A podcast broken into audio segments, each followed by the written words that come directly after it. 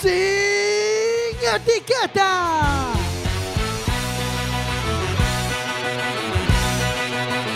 Quack FM, tu radio comunitaria.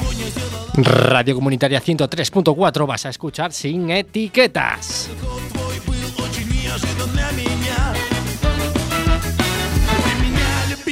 Hoy en Sin Etiquetas, fútbol americano. Em, comenzamos en unos segunditos. чем это в любое, бое, бое время. Дня Тебе было все мало, ты меня западала И сказала, что устала, сука, убежала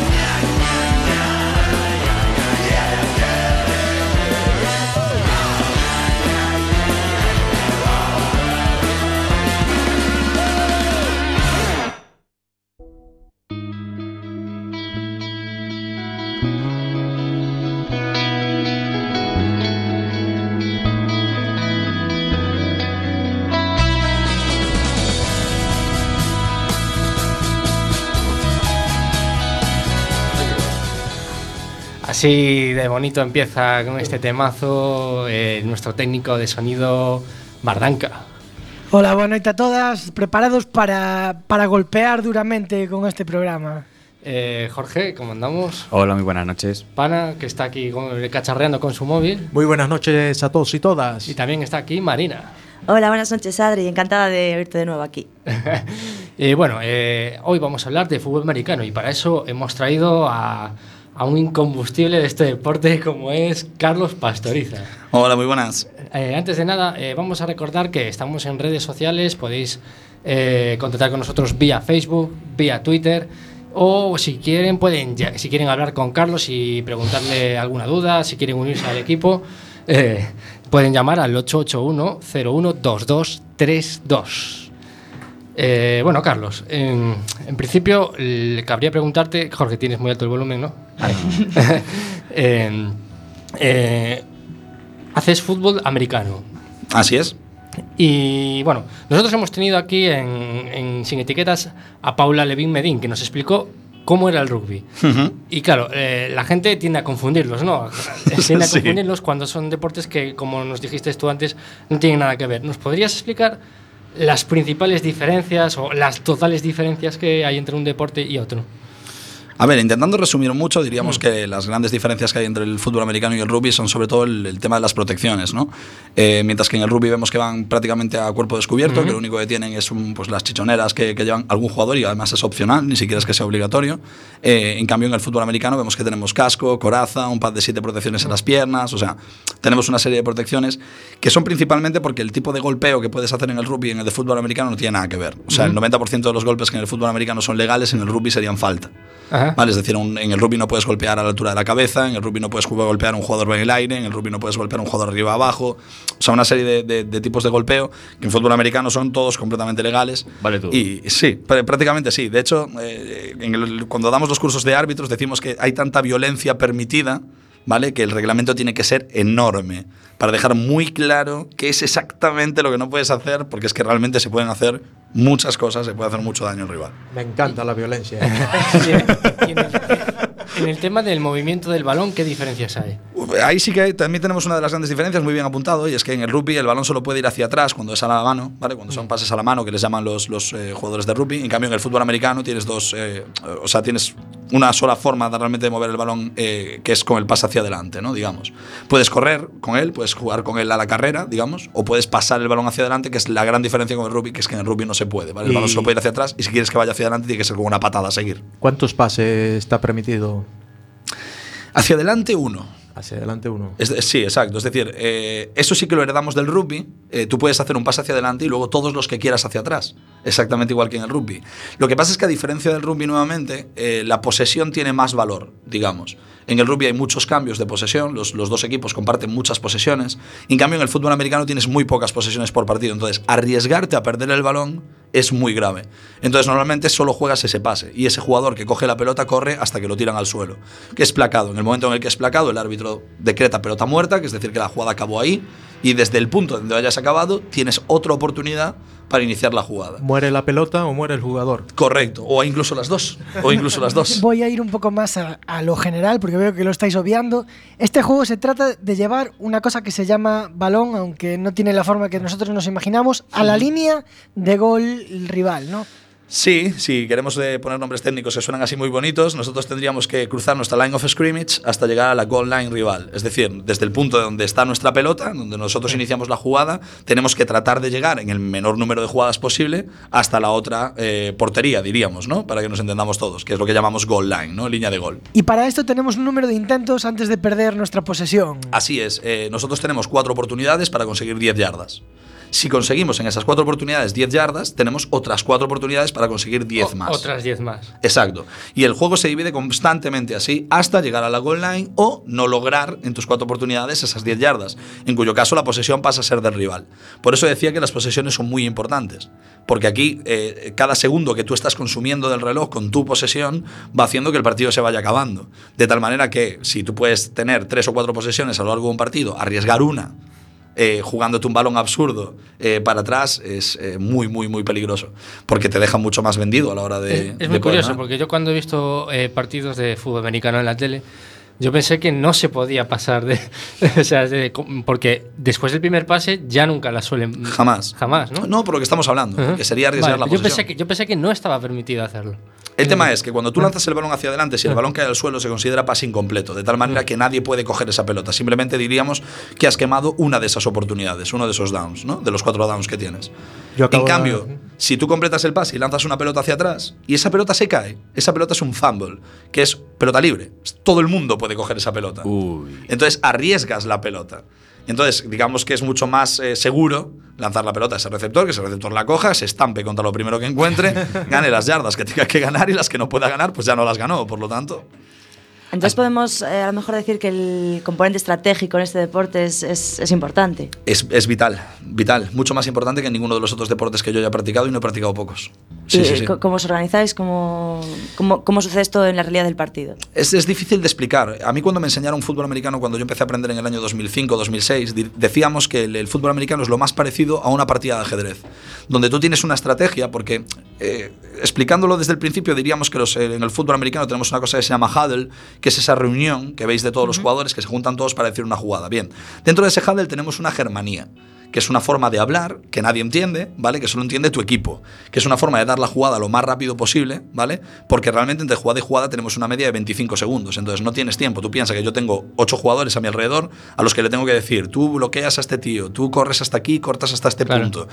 Si tuvieras que hacerlo así, no, no acabarías nunca, ¿no? Entonces, eh, nosotros tenemos una serie de germanías, una serie de idiomas en nuestro playbook, que lo que hacemos, digo de jugadas, vamos, que lo que hacemos es decir en muy poquitas palabras qué es lo que queremos que hagan exactamente cada uno de nuestros jugadores en este momento. Por ejemplo, nosotros haríamos una formación de las nuestras, nos colocaríamos en nuestro huddle, yo hablaría, que soy el quarterback, nadie más habla en un huddle, esto no es una democracia, ¿vale? Solo est- 25 segundos y hay que aprovecharlo. Exacto, nadie puede hablar en ese momento. ese Sobre momento todo cuando tu quarterback, perdona Charlie, también es el presidente y el entrenador del equipo, ¿no? Que esto es algo que también tenemos que introducir. Sí, e- en mi caso concreto eh, no hablas o te echo, o sea. Lo llaman democracia y no lo es. Correcto, no, no, aquí directamente no, esto es una dictadura y tiene mi nombre. ¿sabes? ¿Te ha, Entonces- tocado, ¿Te ha tocado alguna vez hacer de quarterback, lanzar y tú misma recibir, tú mismo recibirla? es, es muy raro, es muy raro, pero ocurre. En la NFL ha llegado a pasar. Es decir, tú lanzas la pelota, choca en un línea, porque uno de los líneas la tapona, ese balón vuela y lo coges tú mismo. y a correr. Y a correr, no te queda otra porque ya no puedes volver a lanzar, o sea que está complicado. Pues lo que os decía, tú, tú haces tu huddle y dentro de ese huddle yo diría, por ejemplo, tenemos una information play action 23-3-1, information play action 23-3-1, ready y todo el mundo gritaría a la vez que aplaude, break, que rompemos y nos vamos, que es que todo el mundo lo ha entendido y va a hacer su jugada. Esto que parece que suena a chino significa la formación en la que nos vamos a colocar, por dónde vamos a mover la pelota, que es una jugada de engaño de carrera, que es que vamos a hacer creer a la defensa que es una carrera, pero no lo es, es un pase, y las rutas que tienen que hacer nuestros receptores, el ángulo que tienen que correr y el punto que tienen que cortar, para que os hagáis una idea. Esto es una jugada, ¿vale? Una de las 300, 400 que puede tener tu equipo.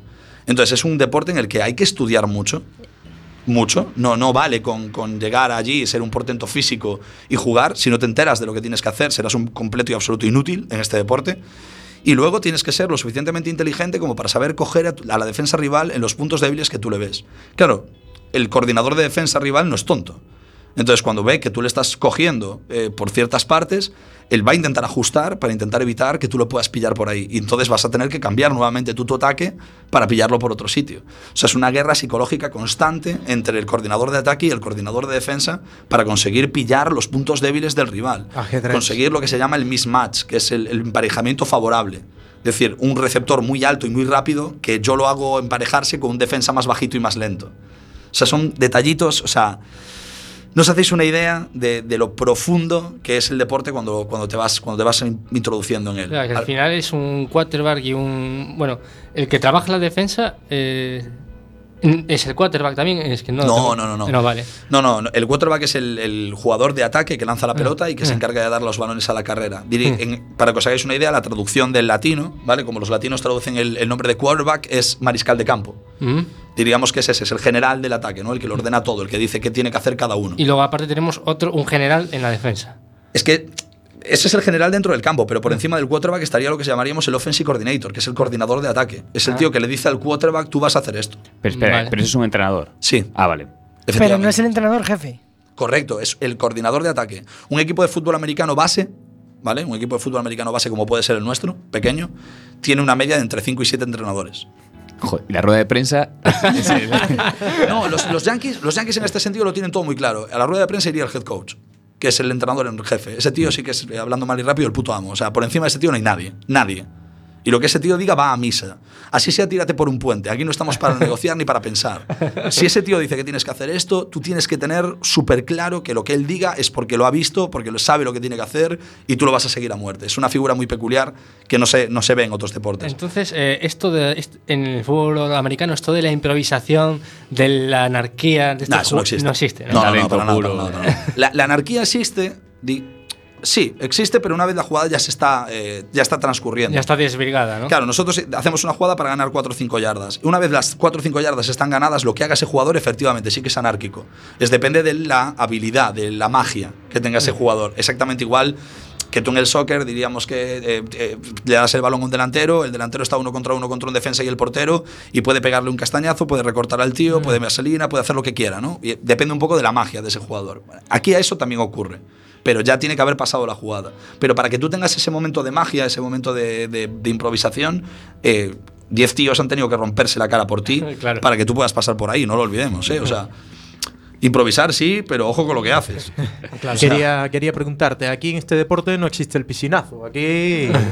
No, nosotros eso sí que intentamos adoptarlo un poquito del rugby, ¿vale? Intentamos adoptarlo un poquito del rugby por un motivo distinto. Los, la, la gente del rugby es más eh, limpia que la gente del fútbol americano, ¿vale? Yo creo que el, el rugby es mágico en ese sentido. Es un deporte donde te das unos leñazos importantísimos y en cambio el decoro, la, la- la buena fe de todos los jugadores prima por encima de todo. El fútbol americano eso no lo hay tanto, ¿vale? Pero sí que es, es- es muy importante que el rival no vea que te ha hecho daño. Vale, o sea, no es, no es tanto un tema de legalidad, de buena fe, sino como un tema de orgullo. Es decir, es que, es que este tío, si ese tío se da cuenta de que te ha hecho daño, de que de verdad te ha hecho daño, va a estar todo el partido haciéndote daño. Vale, va a dominarte todo el partido. Entonces es súper importante que cuando te hagan daño te levantes como si no hubiera pasado nada, vayas a la es. banda y en la banda Eh, mueras. eh, no ha sido nada. eh. Sí, sí, tú te levantas, te levantas, te estiras, dices, bueno, Bueno. otro día más en la oficina, amigo. Te vas a la banda y en la banda que ya te coja la fisio y te diga, Dios, ¿cómo estás? He hecho una mierda, me voy a morir. Pero, Este, pero la banda. este hueso en casa lo arreglo. Bueno, eh, en la Liga Gallega eh, se juega eh, partidos de 8, ¿no? En vez de 11 Sí. jugadores. Eh, que hay unas diferencias sustanciales de, eh, a la hora de, de diseñar el juego con sin, 8 o 11. sin volver locos eh, a la, a la gente que nos esté escuchando, no. No. No, realmente es que, es Mm. que quitamos a tres jugadores, eh, dos de línea y uno elegible, y ya está. O sea, La- las normas son eh, relativamente, eh, perdón, un poco diferentes, ¿no? Quizás eh, no, no existen los equipos especiales, si no me equivoco. Sí. Esto que vemos de tirar a palos o field goal, como se pueda llamar en, Sí, sí. en, america- en fútbol americano, esto no existe en las reglas de, De ocho. de ocho. Exacto, eh, eso empieza en 9. Cuando asciendes a 9, ahí sí, ya tienes tanto el punt como el kickoff como el field goal, que son las tres jugadas de, de equipos especiales. Nosotros solo tenemos ataque y defensa. Ahí sí que hay una gran diferencia, es que nos falta un equipo entero, digamos. En el fútbol americano juegan tres equipos también, para quien no lo sepa. Vale, ¿y cuántos equipos hay en la, en la, en la Liga Gallega? En la Liga Gallega de Tackle este año somos tres, el año pasado éramos cuatro y, y ha habido hasta, hasta cinco o seis equipos. El tema es que, eh, sobre todo el gran problema es el, el monetario. Es un jugador que quiera empezar a jugar por primera vez a fútbol americano y no tenga la suerte de caer en un equipo en donde le puedan prestar equipación y tal. Ese jugador se va a tener que gastar pues unos 400 euros en casco, coraza, eh, pads de protecciones y demás, eh, 300 más o menos que, que le tendrá que pagar a su equipo porque la ficha vale 220, el seguro solo ya vale 220 pavos, más 80 pavos que tienes que pagarle después o 100, depende del equipo, que te va a cobrar el equipo por dejarte jugar allí, eh, pues ya te vas a unos 700 euros más o menos. Vale, entonces claro, 700 pavos para una persona Estamos que... hablando de afición. De afición. Para, para- Sí, claro. para- para empezar en un deporte que seguramente no hayas ni, ni tocado la, la- la pelota casi, ¿no? No, no, y que además, pues yo qué sé, si, si al año en Towers prueban 50 tíos, se quedan 5. O sea, es un deporte muy duro, es un deporte de- con un nivel de exigencia muy grande. Yo tenía un amigo personal que vino a probar porque era amigo mío, le, le gustó mucho el deporte y finalmente se quedó, pero él en los primeros días me decía, no, yo vengo aquí para estar de hobby. Yo le decía, mira, como hobby esto no puede ser. Porque si tú te equivocas, si tú no haces algo a tope, si tú no haces un bloqueo al 100%, si tú no vas al 100% en una jugada, Puedes cascar. No, en el 99% de los casos la hostia no te la dan a ti. Se la dan a un compañero y eso es mucho más fastidiado todavía. Porque como tú no has ido a tope, tu compañero pensaba que sí, confía en que por ahí no va a venir nadie, le llega alguien por un ángulo ciego donde él no ve a nadie y igual le parte una pierna. Entonces, aquí en tres días te queda muy claro si este deporte es para ti o no es para ti. Entonces, la gran mayoría de la gente pues, no está dispuesta a asumir la, la serie de consecuencias que tiene, pero le pasa al rugby también. Es decir, para jugar al rugby o para jugar al fútbol americano tienes que tener las cosas muy claras, tiene que gustarte mucho el contacto, tienes que ser una persona que, que sea capaz de asumir el sacrificio de una forma muy natural, de decir, mira, esto es que va a doler. Tenía un amigo que me decía, oye, pero llego todos los días con moratones a casa, esto es normal. Y digo, pues esto va a ser tu día a día, amigo. O sea, Jorge, no hace falta que lo mires así. A ti no te gusta este deporte, te lo voy anticipando. Yo en fútbol llego siempre con moratones, con lo cual si voy a fútbol americano, bueno. Yo te, te he visto ganarte el terreno como hacen los running backs eh, por el inox adelante, pero no es, no es lo mismo. No es lo mismo Son otros moratones sí. esos. no, no, completamente, completamente. Sabemos que también hay contacto indeseable, quizás, pero. Hemos matado un mito, creo, en este rato que llevamos, que es el de que es un juego simplemente de, de brutos. Porque ya con el tema de la estrategia y todo lo que lleva. Más bien un juego de cocos, ¿no? Sí. El, el eh, tema, el tema es que es, es natural. Es decir, la, la persona ajena a este deporte, que ve este deporte por primera vez, que de repente se chanta delante de la televisión, la enciende, la ve y ve a ocho tíos, nueve tíos con casco y coraza de, que pesan 120 kilos, chocando unos contra otros, dándose unas leches como, como panes, y de repente un fulano que desde atrás lanza una pelota que parece ovalada a tomar por el saco, la coge otro tío, se va al suelo y un árbitro dice algo. Pues claro, yo entiendo que esa persona diga, joder, esto son un montón de gente dándose leches, punto. No hay nada más. El problema es ese, el problema es que realmente cuesta mucho al principio romper el mito de cómo es el deporte, de cómo funciona el fútbol americano, ¿no? Y es muy difícil enganchar a la gente porque es un deporte complejo. Entonces al principio cuando lo ves no lo entiendes. Y es imposible que te guste algo que no entiendes. O sea, es así de fácil. Incluso sin conocer algo básico sobre cómo son más o menos las jugadas, también Mira, yo soy un pedazo de friki de los deportes importante. Un pedazo de friki. Y yo empecé viendo esto en Sportmanía en el año 2004-2005 con Andrea Zanoni, retransmitiéndolo por, televisión. Y gracias a Dios, este tío decidió un día explicar que el juego funcionaba de, los 7 downs. Es decir, de que tienes cuatro oportunidades para conseguir 10 yardas. Y a partir de que este tío lo explicó, yo lo vi en televisión y dije, oye. Claro, ahora tienes todo Ahora sí. sentido. Ahora- ahora sí, Y a partir de ese momento empezó a gustarme el deporte. Pero la realidad es que si yo no fuera un friki tremendo de los deportes, en la vida me habría quedado dos semanas viendo algo que no entendía. Yo estaba allí diciendo, esto tiene que tener algo más, joder, no puede ser simplemente una gente estándose y punto. Me pasó lo mismo que a ti, pero justamente ahora, hasta que lo explicaste, me quedó claro. Y, y, por ejemplo, eh, existe el espionaje entre equipos, porque ahora es- Sí, sí, sí, sí. De hecho, de hecho en, en NFL hay, hay casos eh, eh, ya eh, sancionados, digamos, es decir, demostrados, afianzados, de entrenadores que han, que han usado el espionaje para, para saberse el libro de jugadas de los rivales. Incluso hay espionaje, lo que llamaríamos es- espionaje industrial, que es que se fichan entrenadores de otros equipos para que te hablen de cómo funciona el playbook del rival. Es decir, cuando tú como entrenador de repente ves un equipo que hace algo súper innovador, sabes que no te lo esperas, que dices, ostras, es que nadie juega así, ¿Cómo, ¿cómo se le ocurrió a este tío hacer esto? Dependiendo del equipo que seas, si por ejemplo eres de los Patriots o, o eres de los Dallas Cowboys, que son equipos con mucho dinero, equipos con mucho potencial, eh, se fichan a ese tipo de entrenadores para decir, mira, no te quiero en mi equipo, pero simplemente quiero que vengas aquí y me cuentes cómo leches juega ese tío, porque no lo entiendo. Y se paga mucho dinero a esa gente solo para eso. La NFL trata de evitarlo, pero no está fácil. Barranca. Bueno, parece que Charlie nos introdujo eh, en el maravilloso mundo de la NFL.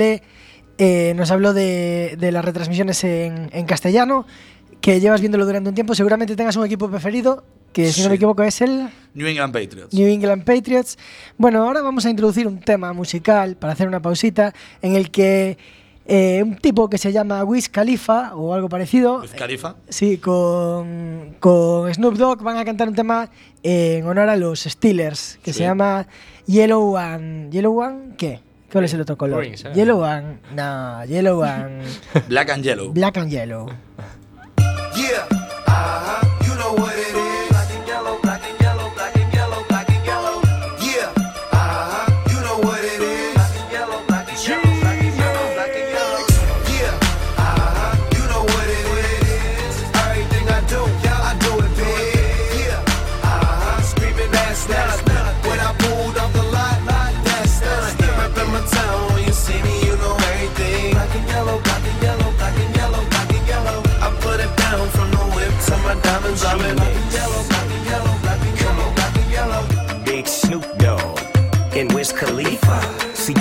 West Coast, I'm the big chief, uh, the Grim Reaper.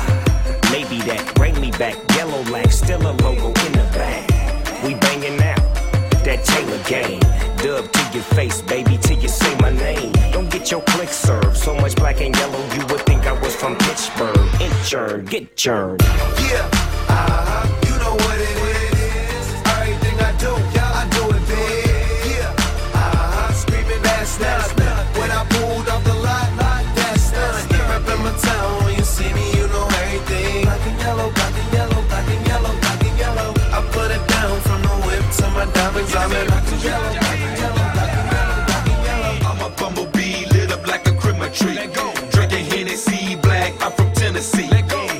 J make the way on my own too.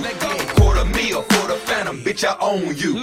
And they go for her chick that I'm fucking with. Black and yellow bitches all around me, yeah, I did. In they purse, gotta get that reimbursed on them pills. And that purple pint of serves. And I stay looming down to the socks. Rings and watch,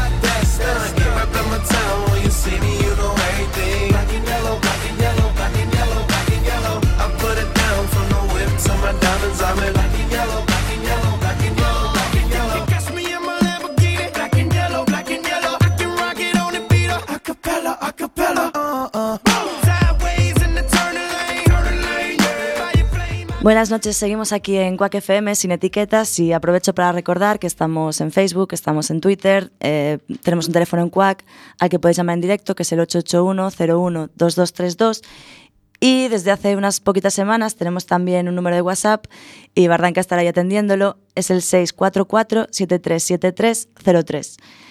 Y ahora, sin más dilación, vamos ya con la sección de noticias que nos traen hoy Adri y Jorge, el deforme semanal. El deforme semanal. O Chimo Bayo publica unha novela. Home, coso capacidade de rimar ben podía sacar poesía. Chámase No iba a salir y me lié. Como a vida mesma, un filósofo. A Federación de Fútbol apropiouse de 220.000 euros destinados aos nenos afectados polo terremoto de Haití. Isto é todo culpa de Roja Directa, home. Non ves que non hai pasta nin para seleccionador? Tratábase dunha partida destinada a montar unha escola de, de fútbol en Haití. Dende logo, unha prioridade neste momento total en Haití. esposa virgen ataca ao seu esposo Adiós. na noite de bodas por pánico ao seu enorme pene. Vamos a tener que probalo antes, home, que non aprendemos. A muller describiu o membro como un pepino peludo con arbusto. Esto es serio, eh? É que o cine porno che de penes afeitados fai moito dano. Despois de que intentase xogar coa súa anaconda, bueno, por Dios. A, a muller mordeu o marido e rompeulle unha botella na cabeza. Todo quedou nunha reconciliación baixo terapia. O meu vai ter que facer un acortamento de pene a muller axuda psiquiátrica. En Estados Unidos, un seguro privado eh, americano denega a quimioterapia a unha paciente e term, eh, que é terminal, non? E recetanlle pastillas para o suicidio. Moi mal, iso non estilo usa e creo que a Asociación Nacional do Rifle está en contra deso, mellor que dé unha pistola. en Ferrol, condenan a unha anciana de 74 anos por conducir dende 1963 sen carnet de, de conducir. Home, xa conducían de que a xustiza era unha verbena, iso debía ser perdoable.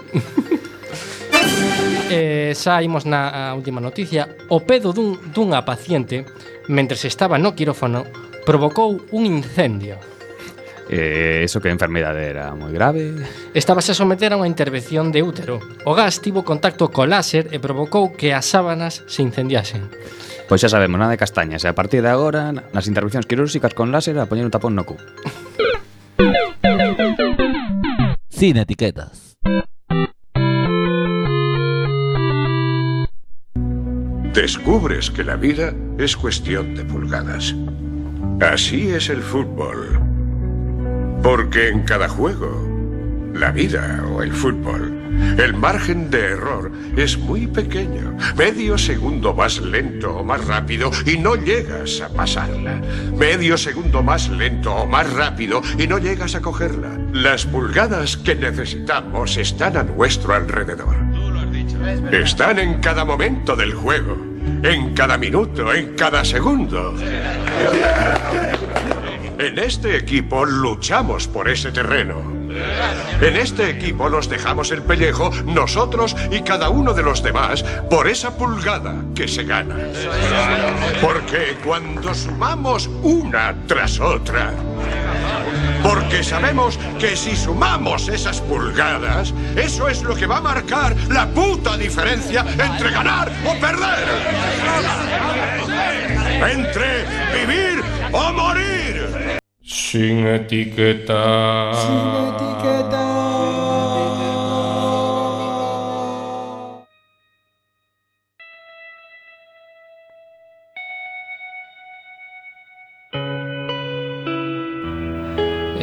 Carlos, eh, ¿has puesto este discurso alguna vez a tus compañeros para motivarlos antes de un partido? Bueno, si buscáis, si buscáis en YouTube el, grupo de, de- de Towers, eh, veréis que, hay, que nosotros tenemos un ritual prepartido en el que hacemos algo muy, muy, muy parecido a lo que acabáis de escuchar. Eh, un poquito hablando de, de las cosas que hacemos durante el año. Son rituales que cada equipo tiene el suyo y nosotros tenemos eh, uno en el cual yo voy diciéndole a los jugadores las cosas que, que creo que son importantes para ese partido. Y cuando digo, cuando acabo de decirlas, les pregunto, decimos, y ellos gritan hurra. Y entonces vamos diciendo una serie de cosas, ¿no? Pues por todo este tiempo que llevamos entrenando, por la frío, sangre, sudor, todos decimos hurra y vamos haciendo una serie de, de comentarios así. Hasta que al final, yo digo, por todo esto que os acabo de preguntar, os pregunto quiénes somos, todos gritan Towers, cuál es nuestro oficio, au, au, au, y vamos para adentro. Y O sea a matar peña. Va- vamos, a, vamos a recapitular un poco. O sea, entrenador, Sí, quarterback Sí. y presidente. sí. Y empezaste a jugar, según Joder, me, document- se me, me he documentado, empezaste a jugar pachangas en Bastiagueiro. ¿No? Eh, sí, en Santa vale. Cristina y Bastiagueiro. ¿Cómo, ¿Cómo coño no sabes eso? Bueno, un- uno que internetea mucho. La Joder. El equipo de documentación. Pues, pues sí, sí, sí, efectivamente, efectivamente. Así, así empezó el fútbol americano en Galicia. Muy, Vale. muy buen trabajo de documentación. Vale, eh, ¿cómo empieza? O sea, ¿cómo empezáis a montar un equipo? Es decir, de- ¿cómo salís de Bastiagueiro, de las pachangas de Bastiagueiro, a montar un equipo de fútbol americano? A ver, yo en aquella época era el dueño de un, de un pub que se llamaba El Bathory, eh, que era un pub de rock de aquí, de Coruña, y nos juntábamos un montón de colegas siempre los fines de semana ya a beber, y, y un día, pues yo comentando un poco con, con ellos, digo, joder, estoy viendo fútbol americano por la tele, la verdad es que molaba mucho, podíamos ir a hacer ¿Ves? algo así a la es- playa. esto fue una calentada a Calimochos. Sí, ¿eh? completamente. completamente. Y digo, ¿por qué, no, ¿por qué no nos vamos a la playa a echar unas pachangas? Bueno, pues venga, va, la, la típica, ¿no? Es venga, venga, ¿por, ¿por qué no? ¿Por qué no? Que, que esa es una frase porque se empiezan muchas Sí, cosas que no es el no hay- deberían. es el eh. no hay huevos. no hay huevos. Venga, ¿por qué no entramos en Polonia? Com- completamente, y que le den un pedazo de Ucrania a ese tío. ¿Sabes? Pues, pues ha, sido, ha sido así, ¿sabes? En plan, pues ¿por qué no? Venga, vamos. Y empezamos a echar esas pachangas que hablabais ahora en, la- en la playa. El tema es que eh, un día uno de los chavales que estaba con nosotros echando las pachangas dice, joder, estuve mirando por internet y al parecer hay otra gente en Ferrol que está haciendo exactamente lo mismo que nosotros. Y dije, coño, pues ¿por qué no nos ponemos en contacto con ellos? Hablamos, ellos tenían un foro, hablamos con ellos por internet, nos juntamos y empezamos a echar pachangas juntos en la playa, aquí en Bastiagueiro, en Santa Cristina. Y un día, un chaval que se llama eh, David Antúñez, que, que es el, el presidente de la Federación Gallega a día de hoy, eh, dijo, joder, molaría montar un campus de fútbol americano para ver cuánta gente realmente en Galicia le mola hacer esto, ¿no? Y dije, pues venga, adelante, apoyé la iniciativa, eh, empezamos a mover un poquito contactos, hablamos con la gente de Gijón Mariners, que es un club mucho más grande que el nuestro, que lleva 22 años ya trabajando en el tema del fútbol americano en España. Les dijimos, mira, en Galicia somos unos pringados que no tenemos ni puñetera idea de cómo va esto, pero nos gustaría probar. Y los tíos, Jesús Cosíe, que, es, que era el, head coach en aquel momento de, de Mariners, me quitó el sombrero porque se pegó un currazo que no te da la olla, agarró a varios jugadores de su equipo, agarró cascos y corazas, se los metió todos en una furgoneta y para Galicia. Llegó aquí a Santiago, nos dio un curso y cuando nos quisimos dar cuenta, a ese curso acudimos 47 jugadores, que en aquel momento no nos lo podíamos creer ninguno. Y dijimos, pues nada, aquí tiene que salir algo por narices. Claro. Y nos dimos cuenta de que la gran mayoría de los jugadores eran de Santiago y de Coruña. Y dijimos, pues ya está, un equipo en Santiago y un equipo en Coruña. Y ahí nace Coruña Towers, aquí en Coruña, y Santiago Black Thunders, que es como se llamaban entonces, ahora Santiago Black Ravens, eh, en Santiago. Y empezamos a entrenar cada uno por su cuenta y a enfrentarnos entre nosotros una vez al mes. Os hablo sin cascos, sin corazas, sin absolutamente nada, pues no estábamos ni cerca de, de tener todo eso. Pero con las reglas de fútbol americano. O sea, nos dábamos unas hostias que no tenían nombre. Nos hacíamos una de daño que alucinas. Pero teníamos un montón de ganas. Éramos un montón de chavales que, que empezábamos a conocer que esto se podía hacer realidad y, y ahí estuvimos. Después no, no había narices a sacar una liga gallega, era imposible, pues no teníamos gente suficiente para que, para que eso fuera viable. En aquel momento era, era completamente inviable. Y coincidió, casualidades del destino, de estas cosas que se alinean todos los planetas y te pasa, eh, que Lisboa Navigators eh, salía, se, se iba de la Liga Española, que en aquel momento solo había una primera división en España, y creaban la Liga Portuguesa y nos mandaron un mail para ver si nos queríamos unir a la Liga Portuguesa. Era mucho más viable unirnos a la Liga Portuguesa que, que la Española, porque en la Española los desplazamientos serían más caros, había muchísimo más nivel, mientras que en la Liga Portuguesa, excepto Navigators, que sí que tenían un bagaje, todo lo demás iban a ser equipos nuevos. Entonces realmente había una posibilidad de empezar a competir contra gente con la que más o menos estábamos a nivel. Y, y tuvimos una reunión grande entre Coruña y Santiago para votar si nos uníamos para bajar a, a jugar a Portugal y salió el sí. Y de ahí nació eh, Galicia Black Towers. que Ahí es- sí que hubo democracia. Sí, bueno, sí, eh, tuvo que ser por votación porque, claro, había muchas dip- disparidad Claro. de, de opiniones. Es decir, había gente que creía que esa no era la solución, que no era el momento. Pues lo de siempre, ¿no? Cuando, cuando tratas de hacer una fusión de este sí. estilo. Y al final salió y allí nos fuimos a jugar a Portugal durante, durante cinco años. ¿Y la situación, por ejemplo, a día de hoy? ¿Más equipos que en Galicia o alguno que esté naciendo?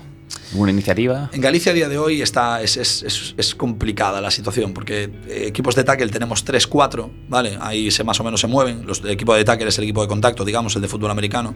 Y en cambio, equipos de flag, que es el fútbol americano sin contacto, este que tienes un par de, de cintas en los laterales para, para quitártelas para aplacar, tenemos 12.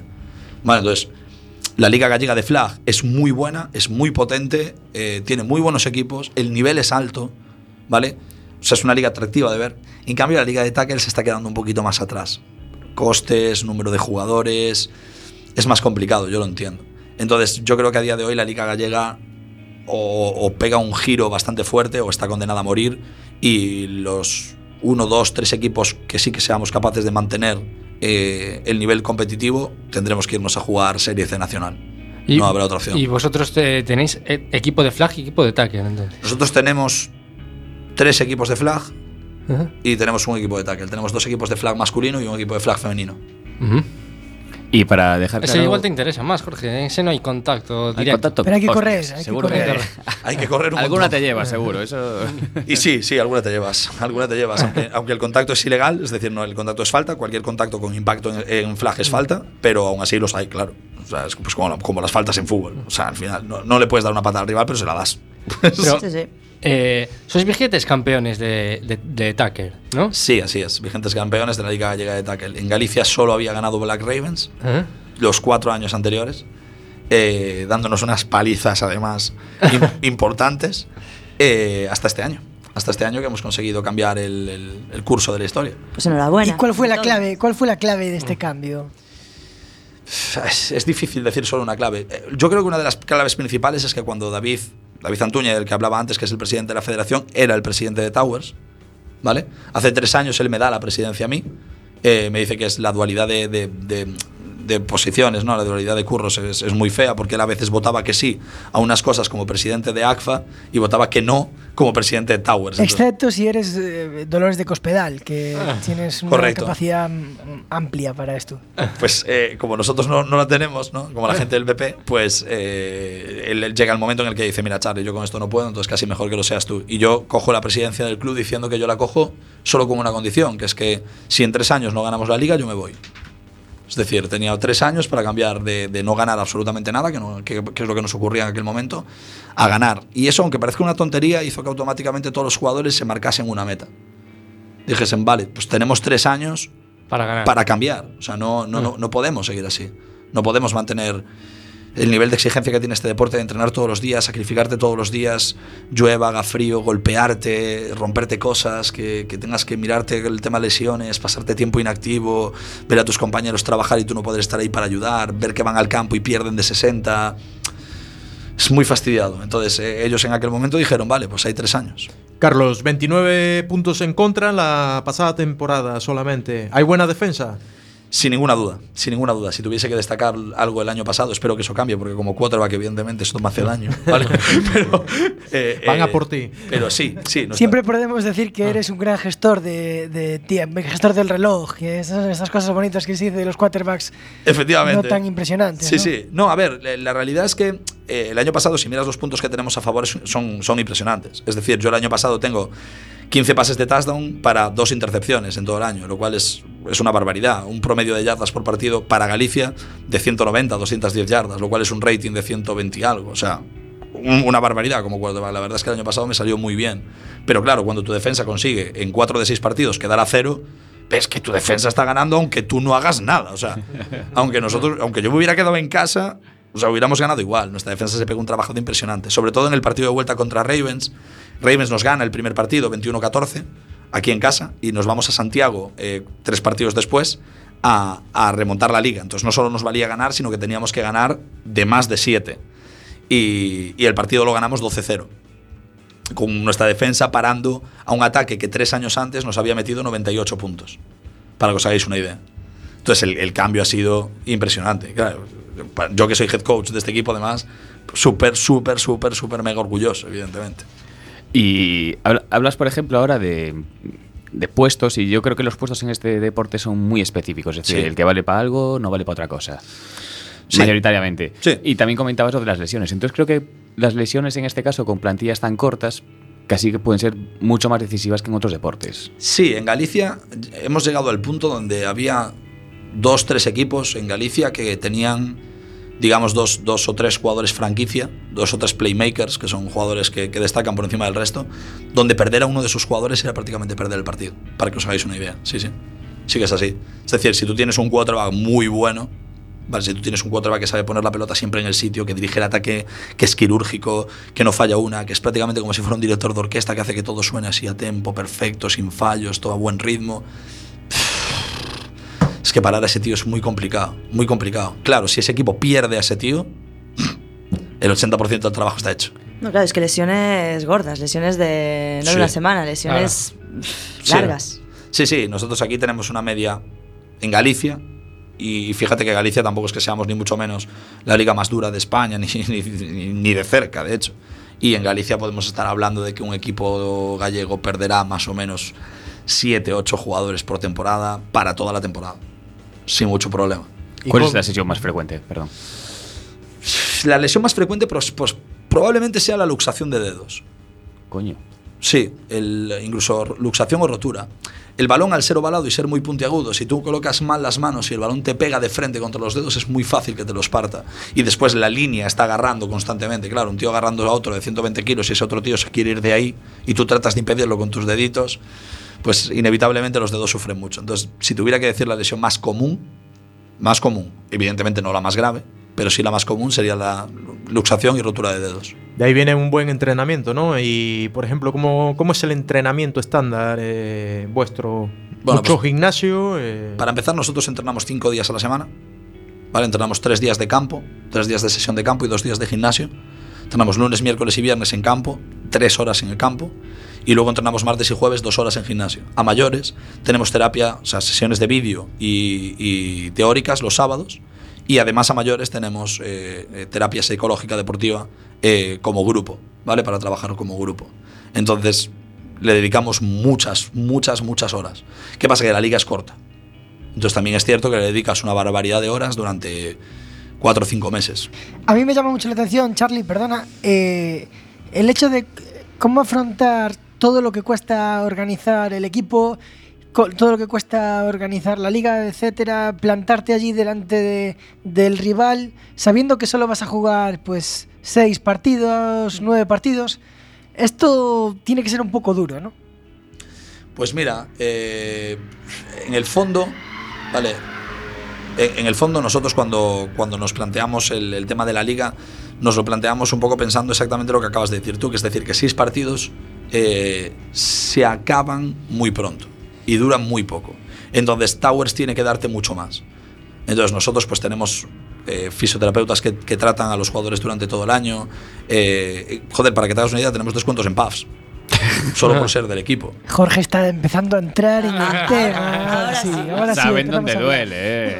De ahí que no sabemos que Azuza Towers, o sea, no es, no es un casual. Eh, entonces, pues, pues digamos que, eh, que tenemos un- una serie de ventajas, ¿no? Eh, psicóloga deportiva, fisioterapia, eh, los, los descuentos en los pubs, eh, hacemos eh, dos convivencias al año.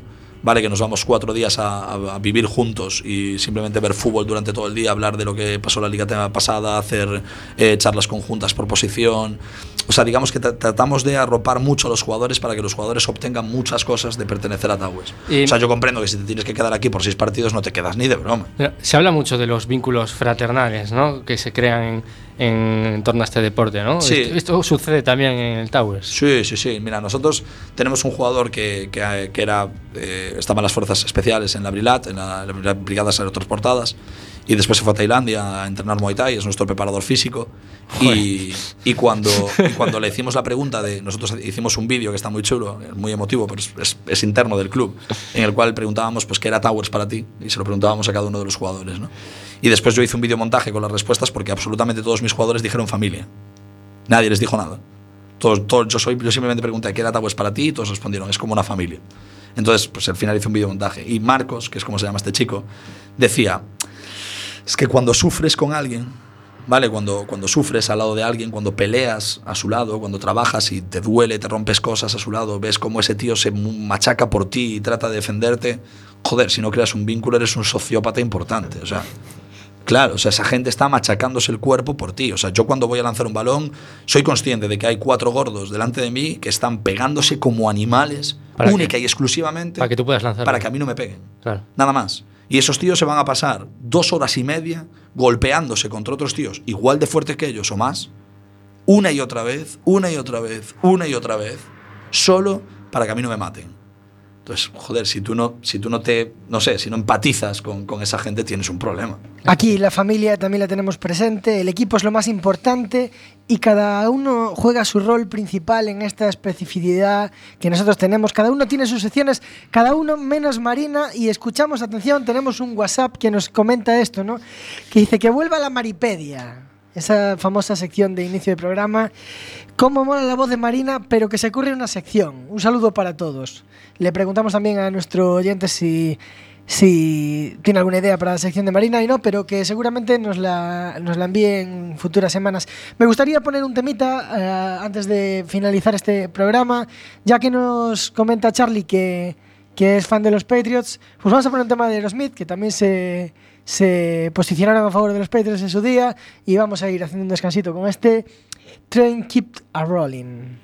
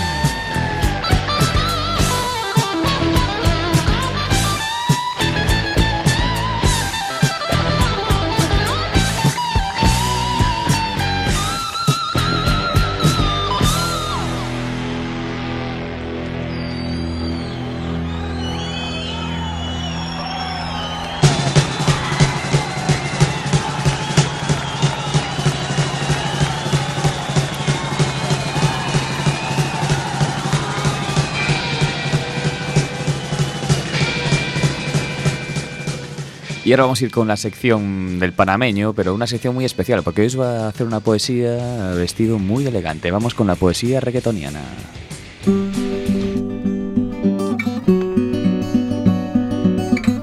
Con pana el verbo florece sobre el bombo y caja.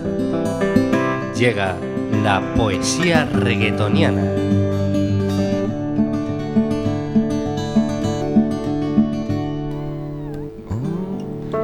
De puño y letra de un gran escritor llamado Mr. Psych, que una vez se inspiró en la Super Bowl para escribir estas preciosas letras que dicen, Esta es una moda que yo vi en internet y tú también lo tienes que aprender. Cintura, cadera, brazo y pie. De espalda, de frente y con la cabeza también. A la cuenta de uno, dos, tres. Choque, choque, choque. Siente el choque.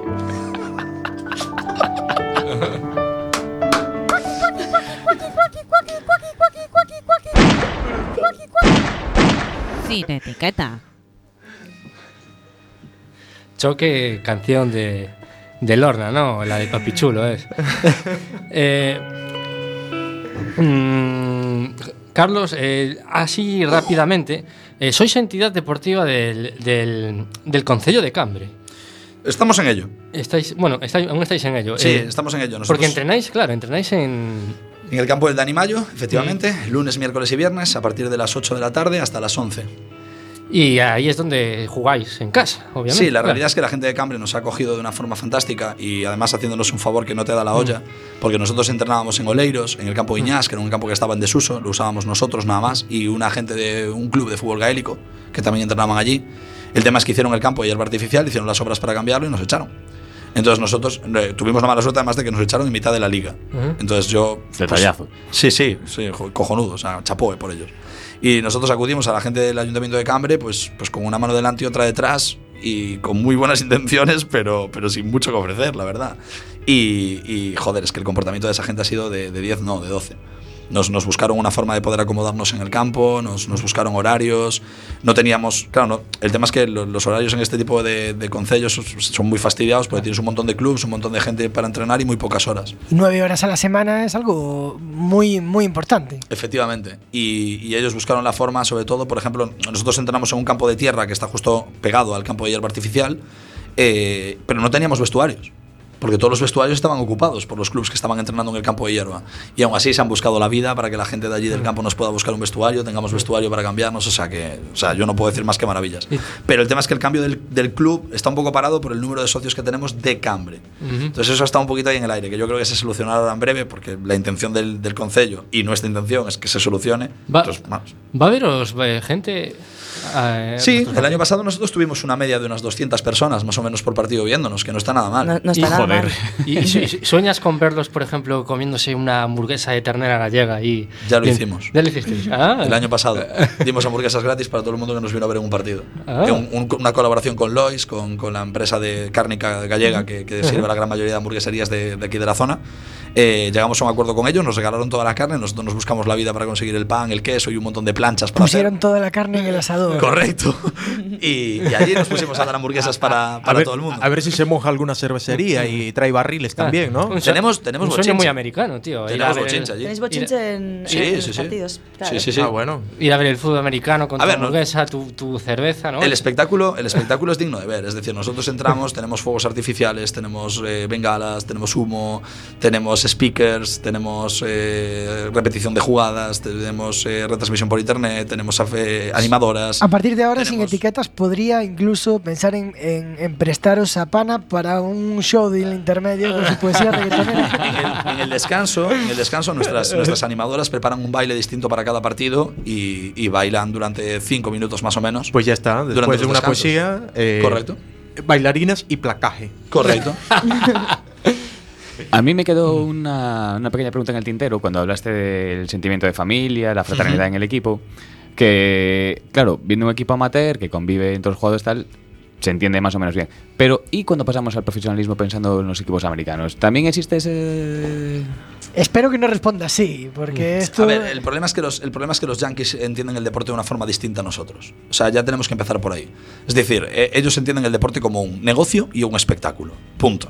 No, no hay más. Negocio y espectáculo. Entonces, es un tema de dinero. Entonces, sí, sí puede haber un presidente en concreto, a lo mejor un dueño de un equipo que sea distinto al resto, tal, pero en líneas generales, allí eres un número, tío. O sea, eres, eres un jugador que tienes que rendir de una manera, tienes que dar unas estadísticas, reportas unos beneficios para el club y a final de temporada se valora si tienes que seguir tu contrato adelante o si te tienes que volver a tu casa. Es así de fácil. De hecho, los entrenamientos, si no me equivoco, eh, cuando no se generan piques entre los que entrenan defensa y ataque, es algo que, que valoran negativamente los entrenadores. Sí, es una, es una de mecánica, digamos, eh, que está cambiando. Que está cambiando. Cada vez eh, hay más fraternidad en ese sentido en los entrenos. Incluso ahora hay equipos que en pretemporada entrenan el uno contra el otro, que eso era algo impensable hace 10 años. Ahora, por ejemplo, este año los Saints y los Patriots compartieron eh, pretemporada juntos y tal. O sea, es- eso está cambiando. Y si, por ejemplo, yo qué sé, a lo mejor entre un quarterback y un receptor titular, hay muy buen rollo y muchísima fraternidad. Somos como hermanos mientras estemos en el club. Porque tú sabes que vas a jugar siempre y yo te necesito y tú me necesitas a mí. Pero la realidad es que mañana te echan, viene otro y, y será lo mismo. El problema viene que el roster es muy amplio, el número de jugadores es muy amplio. Entonces el decimoquinto receptor o el sexto receptor que quiere ganarse un puesto a muerte no se va a llevar bien contigo, tío. Porque es que si juegas tú no juego yo. Y cada jugada que juegues tú es dinero. Y es dinero que pierdo yo. Entonces, en NFL, ya te digo, pero en general, eh, da igual que hablemos de NFL, NBA. Una pregunta, ¿se cobra por jugada? Se cobra, se cobra por objetivos, sí. En la NFL, igual que la- Individuales. Sí, sí, individuales y colectivos. Es decir, tú tienes un- lo que llaman los americanos un dinero garantizado. Es decir, si tú tienes un contrato, imagínate, un millón al año para hacer. Es más, ¿no? Pero para hablar de cifras muy básicas, ¿no? Muy rápidas. Tú tienes un, un- un contrato de un millón al año. Bueno, de ese millón realmente tú vas a ganar 100.000.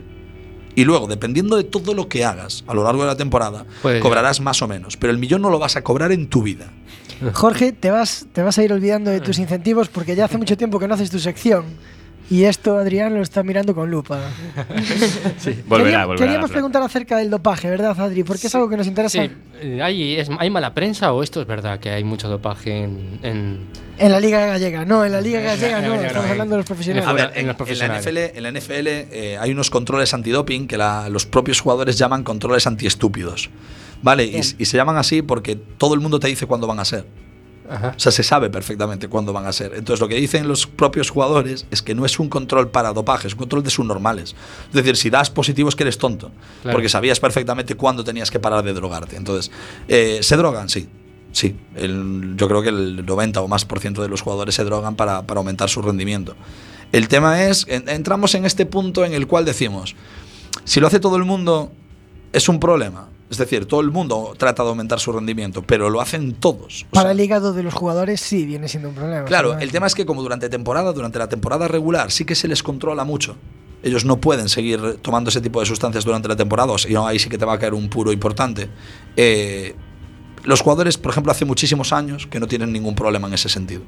Es decir, en el año 90 y algo sí que han llegado a morir jugadores. De sobredosis, de problemas cardíacos, vale, por todas las sustancias que tomaban. Eso desde el año 90 no ocurre. Es decir, a día de hoy se drogan, sí. Todos, o casi. ¿Ese es un problema? No lo sé. Es que al final, eh, quiero decir, la gran mayoría de los ciclistas también. Facturan. Sí, sí, sí, claro, claro. O sea, al final es todo, es que es, es que es esto, es que es un negocio. O sea, es muy bonito y muy fácil decir, venga, no, que no se droguen, eh, es que el impacto es muy duro, venga, que sea menos y que además traten de llevarse todos muy bien y que además cobren menos, que cobran mucho y que además no haya tanto sexismo, que haya más mujeres metidas en el rollo y que además, ya, ya, y que además, pero es que al final todo eso va en contra del espectáculo, entonces al final no lo vería ni Dios. O sea, Cha- ve- Charlie, vamos a hablar un poco del espectáculo de, de la Liga Gallega, del espectáculo de Towers, porque nos queda un minuto. ¿Dónde podría contactar a alguien que quisiera eh, preguntar acerca de cómo, cómo podría llegar a formar parte de Towers, a veros Pues, un partido, veros, etcétera? sí. A, a través de, de Towers Football en Facebook o a través de, de Towers Football también en Twitter o towers.football en nuestra página web.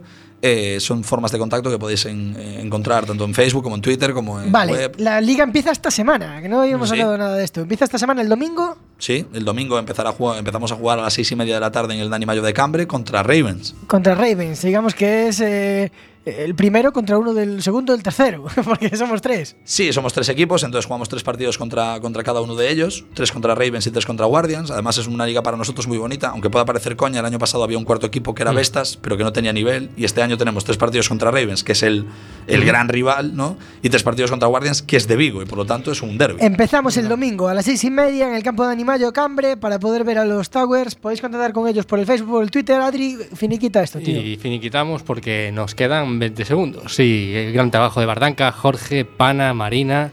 Muchas gracias por estar con nosotros, Carlos. Ah, gracias a vosotros por llamarme. Y bueno, nosotros nos despedimos, nos vemos el lunes que viene. Y ya saben, si quieren ver buen fútbol americano, pásate por Cambre a ver a los Towers.